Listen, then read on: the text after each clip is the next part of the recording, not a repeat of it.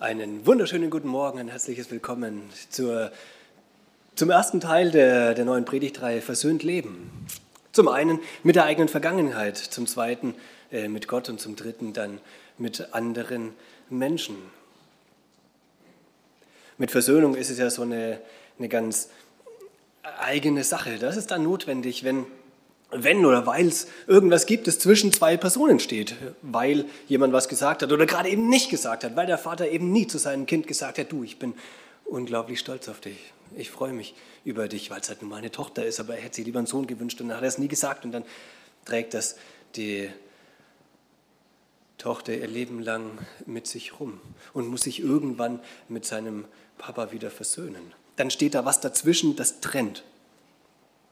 Oder weil jemand was getan hat. Oder sich eben nicht gemeldet hat während Corona, obwohl es dem anderen so unglaublich schlecht gegangen ist. Dann steht da was dazwischen und dann ist klar, da braucht man irgendeine Versöhnung und dann läuft das auch wieder. Im Alten Testament äh, gesehen, da braucht man zur Versöhnung immer ein Sühnemittel. Irgendetwas, das die Versöhnung möglich macht und das Trennende erstmal wegräumt. Meistens waren das Tiere, Tieropfer. Dann kam Neues Testament Jesus und so. Aber das ist alles ähm, Teil von dem nächsten und übernächsten Ding. Für heute, versöhnt mit der eigenen Vergangenheit, ähm, da muss man sagen, passt das ja nicht so richtig. Oder ist das irgendwie ein bisschen anders gelagert? Denn meine Vergangenheit ist ja nicht ein mir gegenüber, wo jetzt was dazwischen steht, zwischen die Vergangenheit hat was Böses an mir getan und das muss ich jetzt irgendwie wieder wegräumen oder ausräumen. So ist es ja nicht sondern versöhnt mit der eigenen Vergangenheit heißt eher meine, meine Geschichte, meine Lebensgeschichte. Kann ich die akzeptieren, annehmen? Kann ich mich mit meiner Lebensgeschichte, so wie sie geworden ist, versöhnen, mit dem, was war, mit dem, was ich mir vielleicht eher gewünscht hätte? Mit den Entscheidungen, die ich selber getroffen habe oder die auch andere Leute über meinem Leben getroffen haben? Mit den Wendungen, den Umbrüchen, den Abbrüchen, den gelungenen Beziehungen, denen, die gescheitert sind?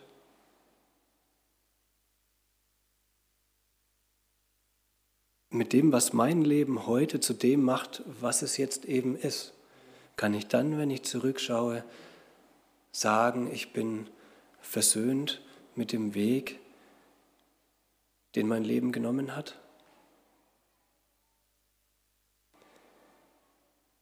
Ich glaube, dabei spielt das Alter gar keine wahnsinnig große Rolle, wobei es über verschiedene Generationen hinweg doch sehr unterschiedlich, glaube ich, aussehen kann. Ganz platt gesagt, früher hat es geheißen, äh, dein Opa war Schreiner, dein Vater war Schreiner, du wirst auch Schreiner, da gibt es keinen anderen Weg. Das ist dann einfach so. Das war klar vorgezeichnet. Da kann man sich dagegen sträuben oder man kann sich fügen, aber es war so. Das war nicht immer gut so.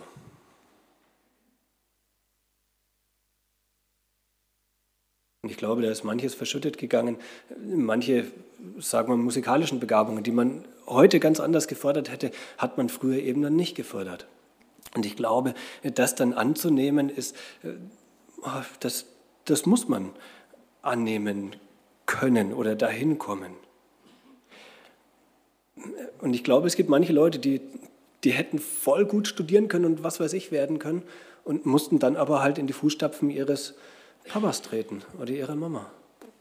Und da ist manches anders geworden, als es heute ist. Und dann sind manche Lebenswege, manche Lebensgeschichten würden heute ganz anders verlaufen, wenn man einfach 40 Jahre später geboren worden wäre. Jetzt ist man das aber nicht. Dann andersrum heute bin letztens über die Zahl gestolpert, ich habe sie nicht nachgeprüft, aber junge Leute stehen heute, wenn sie studieren wollen, vor der Auswahl zwischen über 21.000 verschiedenen Studiengängen. Und wenn man eine Ausbildung machen will, hat man mehr als 300 Ausbildungen in Deutschland zur Verfügung.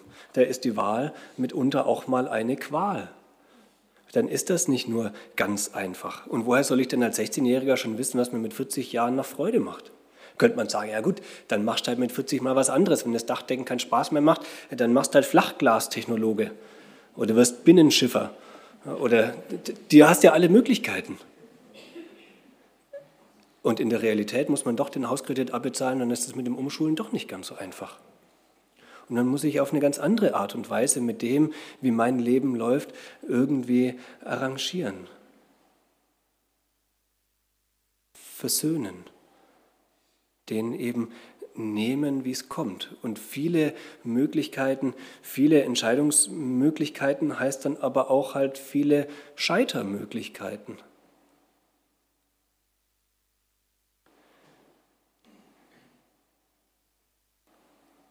Haben es Leute früher leichter gehabt, sich mit der eigenen Geschichte zu versöhnen, als die jungen Leute heute? Ich glaube, jeder hat seine, sein Päckchen, das er tragen darf oder tragen muss. Ich glaube vielmehr, dass der Schlüssel zur Versöhnung mit der eigenen Lebensgeschichte vielmehr darin liegt, wie, wie ich denn mit Gott umgehe, wie ich Gott sehe, wie ich mein Leben im Lichte Gottes betrachte. Versöhnt leben mit der eigenen Vergangenheit, ich glaube, das gelingt dann, egal in welcher Generation ich lebe, wenn ich es schaffe, meine Lebensgeschichte im Lichte Gottes zu betrachten. Wenn ich das hinbekomme, ist noch lange nicht gesagt, dass es dann tatsächlich auch, dass ich dann zu einer Versöhnung mit meiner Geschichte komme, aber die Möglichkeit, die Chance dazu ist eine deutlich, deutlich größere. Jetzt müsste man eigentlich erstmal die, die Basis legen mit Versöhnung. Wie funktioniert das denn, mit Gott versöhnt zu sein? Das kommt leider jetzt erst in zwei Wochen. Ähm, deswegen überspringen wir den, äh, den Teil. Der ist tatsächlich aber äh, ganz, ganz wesentlich und eine Basis. Es hat nur leider von der äh, Konzeption her nicht, nicht anders hingehauen.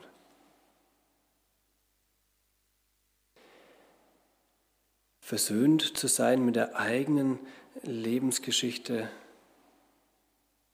gelingt dann, wenn ich mein Leben im Lichte Gottes betrachte. Und da gibt es einen Mann, neben ganz, ganz vielen anderen Männern in der Bibel oder auch Frauen. Ähm, den, diesen einen würde ich gerne mit euch aber ein kleines bisschen ähm, betrachten, denn ich glaube, er bekommt das auf eine ähm, äh, sehr vorbildhafte Art und Weise hin. Das ist dieser Josef. 1. Mose 37 und folgende Kapitel, da wird ganz viel ähm, von ihm beschrieben. Unter anderem, dass er eben als privilegierter Sohn aufgewachsen ist. Als einer von vielen, von vielen Söhnen, aber als ein privilegierter, weil er der Lieblingssohn war. Das hat ihm manches Gute mit eingebracht, aber eben auch das Blöde, dass seine Brüder ganz schön neidisch auf ihn gewesen sind weil er der Lieblingssohn war, weil er es vielleicht sogar noch ein bisschen arg hat raushängen lassen und das den, ähm, seinen, seinen Brüdern ähm, ja, auch noch sie, sie spüren hat lassen. Und so wird er mit, mit 17 Jahren von seinen Geschwistern tatsächlich verkauft. Sollte eigentlich umgebracht werden, gut, das nicht ist. Er wurde nur verkauft, aber immerhin. Ich meine, wenn, wenn einen die Geschwister verkaufen, dann ist da schon arg viel, was dramatisch gewesen oder gelaufen ist im, im Leben. Dann ist da eine Wunde, ohne dass ich das weiß, aber ich lege es ihm in den Mund. Dann ist da eine, eine Wunde in seinem Leben passiert, die so schnell vermutlich nicht wieder heilt. Vielleicht könnte man sagen, er ist noch selber ein kleines bisschen auch schuld, weil er hat es halt nun mal übertrieben mit dem, was, was Gott ihm da gezeigt hat, dass seine Brüder ihm mal dienen werden. Er hat es ihnen halt auch echt dämlich gezeigt und vor sich hergetragen. Vielleicht kann er sich dann ähm, auf dem Weg nach Ägypten, wenn er, als er verkauft wurde, auch noch irgendwie ja, sich selber die Schuld in die Schuhe schieben. Das, das mag sein. Dann bei Potiphar, bei dem, wo er untergekommen ist, ähm, er steigt auf, wird ein, ein, ein, toller Haushalter in diesem Haus. Ähm, Gott ist mit ihm, er gefällt allen, auch seiner Frau, also der Frau vom, vom Potiphar. Er widersteht, sagt, nee, nee, mit dir fange ich nichts an, das, ähm, das steht mir nicht zu, das tue ich nicht. Und wird dann letztendlich wegen einer falschen Beschuldigung ins Gefängnis geworfen. Dafür kann er jetzt dann tatsächlich nichts mehr. Da bleibt ihm viel Zeit, sich darüber zu ärgern, wutig, ähm, wütend zu sein über, über die Frau von Potiphar, die, die ihm das antut, über seine Brüder, die ihm das angetan haben, über Gott, der ihn das hat leiden lassen, über sich selber, über, über ganz viel. Und er könnte viele Rachepläne schmieden, aber er nutzt seine Zeit ganz anders. Was macht er? Er, er, hilft anderen Leuten, die da im Gefängnis mit, mit ihm zusammen sitzen und steigt wieder auf. Arbeitet sich hoch, so hoch eben ein Gefangener im Gefängnis kommen kann und deutet Träume von zwei Leuten. Es dauert eine ganze Weile ähm, und er sagt aber ganz explizit, ich kann das nicht, sondern das muss Gott machen, aber Gott schenkt das dann tatsächlich, dass Josef Träume deuten kann von zwei verschiedenen Leuten. Der eine kommt frei, der andere wird umgebracht und der dritte wird vergessen. Wieder zwei Jahre hockt er da und es passiert einfach nichts. Das Leben von Josef ist ein Auf und Ab.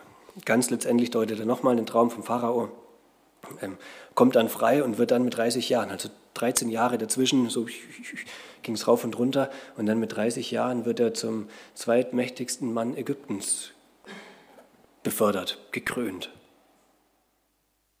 Ein unglaublicher Aufstieg nach vielen Abstiegen, dann ist er frei, bekommt eine Frau, bekommt ein Kind. Und dann ist ganz bezeichnend, wie, wie nennt er denn dieses Kind? Was macht er mit seinem Sohn? Er nennt ihn Manasse. Manasse. Er, der vergessen macht. Und damit ist nicht Manasse, der Sohn, gemeint, sondern Gott ist der, der vergessen macht. Gott lässt mich vergessen. Und das ist in mehrerlei Hinsicht sehr, ich würde sagen, bedeutend. Äh, zum einen, weil er Gott in sein ganzes Leben mit dem, was da gewesen ist, mit einbezogen hat. Gott ist der, der das mitgemacht hat, der das zugelassen hat, mit dem er rechnet. Gott ist der, der dann aber auch macht, dass ich das hinter mir lasse, vergesse hat es jetzt zum zweiten Josef vergessen. Wenn man ihn fragt, wo kommst du her? Du, bist, du siehst nicht aus wie ein Ägypter. Äh, keine Ahnung, was, ich wurde verkauft? Nee, kann mich gar nicht erinnern. Äh, das ist irgendwie. Nee, er hat das nicht vergessen, sondern ein paar Kapitel später kommt das nochmal sehr deutlich raus mit seinen Brüdern, wie er ihnen schon auch den Spiegel vorhält. Dann passiert Versöhnung, aber das ist Teil von einem anderen Teil dieser Reihe. Josef hat es nicht rausgelöscht aus seinem Hirn, sondern weiß er wohl noch, was damals passiert ist, wer er selber ist, wie er das wurde, was er ist. Aber in diesem sagt er dann auch diesen gewaltigen Satz, ihr habt gedacht, ihr gedachtet das Böse mit mir zu machen. Aber Gott gedachte es gut zu machen.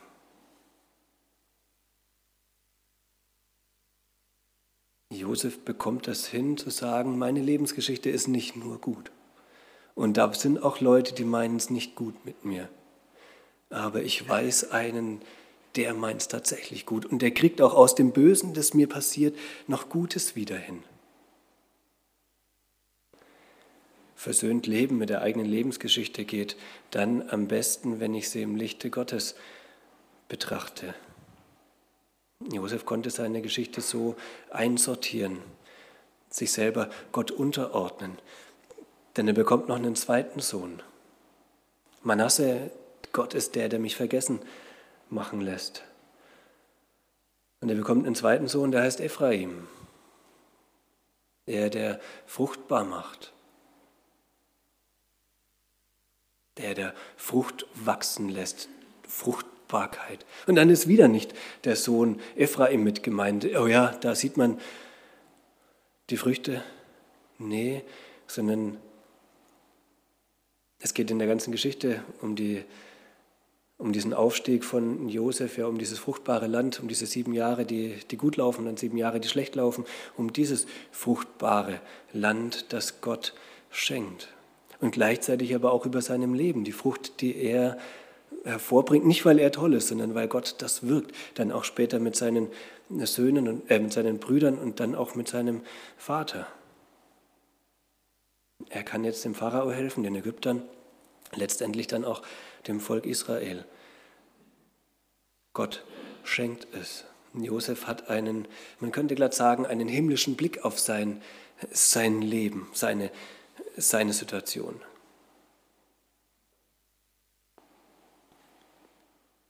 Ja, ist jetzt auch schon ein bisschen reininterpretiert. Ne?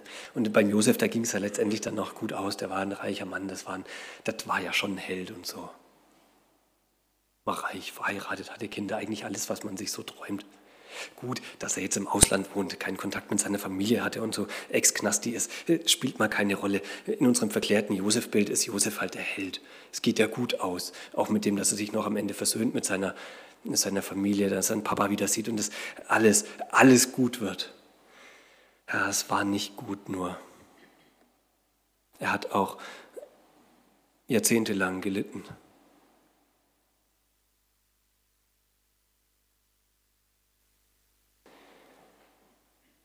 Manchmal leidet man am eigenen verkorksten Leben. Ist gar nicht selber schuld, sondern es sind andere, die Umstände, die Lebenssituation, der, der Krieg, der was auch immer. Der Ex-Mann, der Arbeitgeber, die wirtschaftliche Lage, die Familie, die da ist, die man lieber gar nicht da hätte.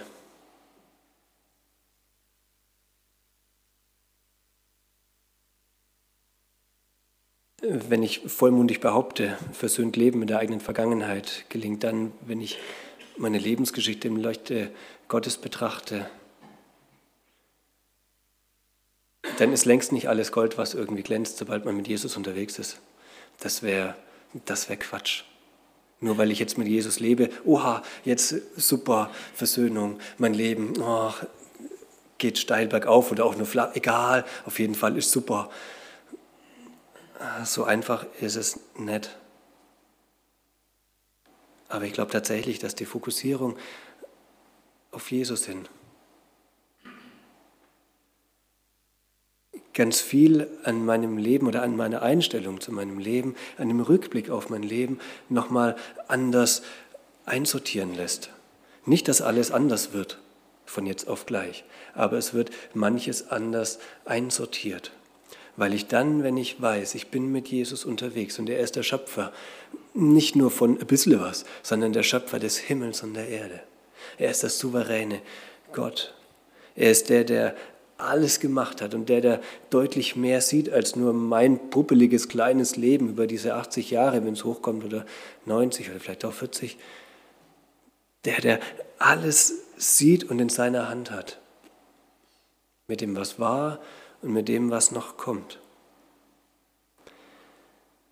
Der Schöpfer des Himmels und der Erde, der diese Welt nicht nur mal gemacht hat, sondern immer noch hält und erhält, der sie steuert und gerne steuert, auch mein Leben.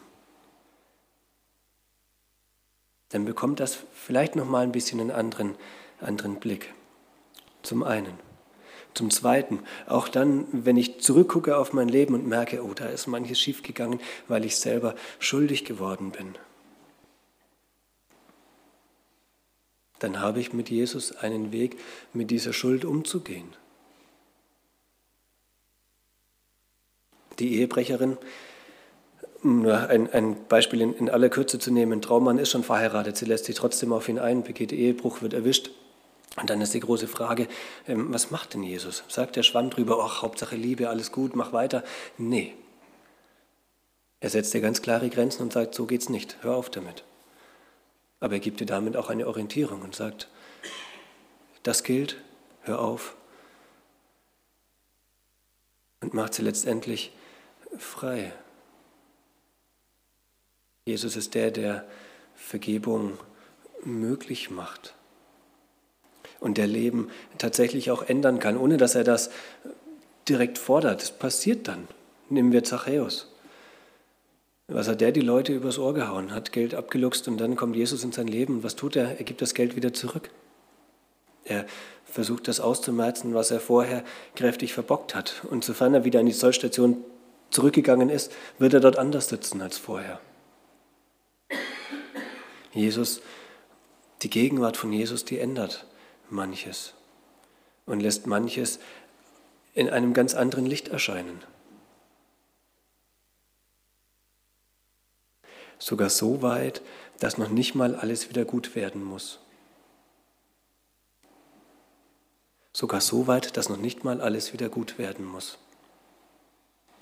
Krankheit bzw. Gesundheit ist nicht mehr das Mantra schlechthin, wo man sagen muss, ha, Hauptsache gesund. Und Jesus, dann bist du auch wieder gesund. Nee. Samuel Koch, inzwischen berühmter, relativ junger Mann, sitzt im Rollstuhl, ist aber ein lebensfroher junger Mann, der seinen Weg geht, der Schauspiel studiert, ein lebensfroher Jesusbekenner ist, trotz seiner Einschränkung. Nick Vujicic, ein ähm, bekannter Mann mit ähm, Stümmelbeinen und Stümmelarmen, ist einer, der mit Jesus unterwegs ist und andere Menschen ermutigt, trotz den Einschränkungen. Mit Jesus, im Lichte von Jesus. Denn das Leben besteht nicht aus Hauptsache gesund, möglichst viel Geld, schaffe, schaffe Häuslebauer, Hauptsache ich komme groß raus, habe wohlerzogene Kinder. Das ist nicht das, worauf es ankommt. Sondern Jesus. Und im Lichte von Jesus, ihn zu ehren, mit dem, was mein Leben ausmacht, wird manches nochmal anders. Gut. Nicht gut im Sinne von geheilt, durchschnittlich, sondern gut im Sinne von, Jesus sagt, ja, ich nehme dich, ich habe dich lieb. Ich schließe mit einer Geschichte, eine sehr berühmte Geschichte. Jemand hat mal geträumt, geht an einer Küste spazieren, blickt zurück auf das Leben und merkt, er ist mit, mit Gott unterwegs. Und dann, als sie angekommen sind, nach einer ganzen Weile Spaziergang und der Mann oder der Mensch zurückschaut, merkt er, dass er, obwohl er eigentlich mit Gott unterwegs gewesen ist, ab und an nur ein paar Fußspuren dort findet. Wendet sich an Gott und sagt, hey, das kann doch nicht sein, gerade dann, wo es am dreckigsten ging, da, wo ich dich am meisten gebraucht hätte, da warst du nicht da und deswegen ging es mir so kacke.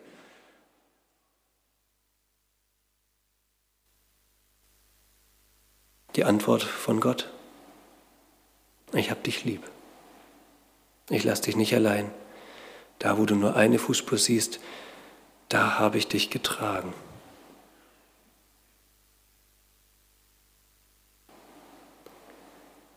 Versöhnt Leben mit der eigenen Vergangenheit gelingt dann am besten, wenn ich meine Lebensgeschichte im Lichte Gottes betrachten kann und werde.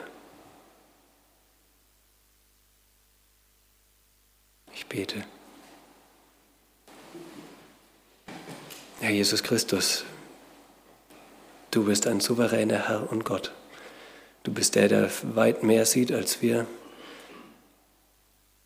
Und du bist der, der uns gemacht hat, Leben gegeben hat, auch Glauben gegeben hat und uns ins Leben hineingestellt hat. Und jetzt bitten wir dich herzlich darum, dass du uns hilfst, mit dem, was uns anvertraut ist, so umzugehen, dass es dich ehrt, auch mit unserem ganzen Sein. Und da, wo es uns schwerfällt, wo wir schuldig werden, wollen wir das dir bekennen und hinlegen. Und ich herzlich darum bitten, dass du uns einen guten Blick auf unser Leben gibst, einen, den du auch hast. Hilf uns, dich zu ehren mit dem, was war und dem, was kommt, bis du wiederkommst in Herrlichkeit. Amen.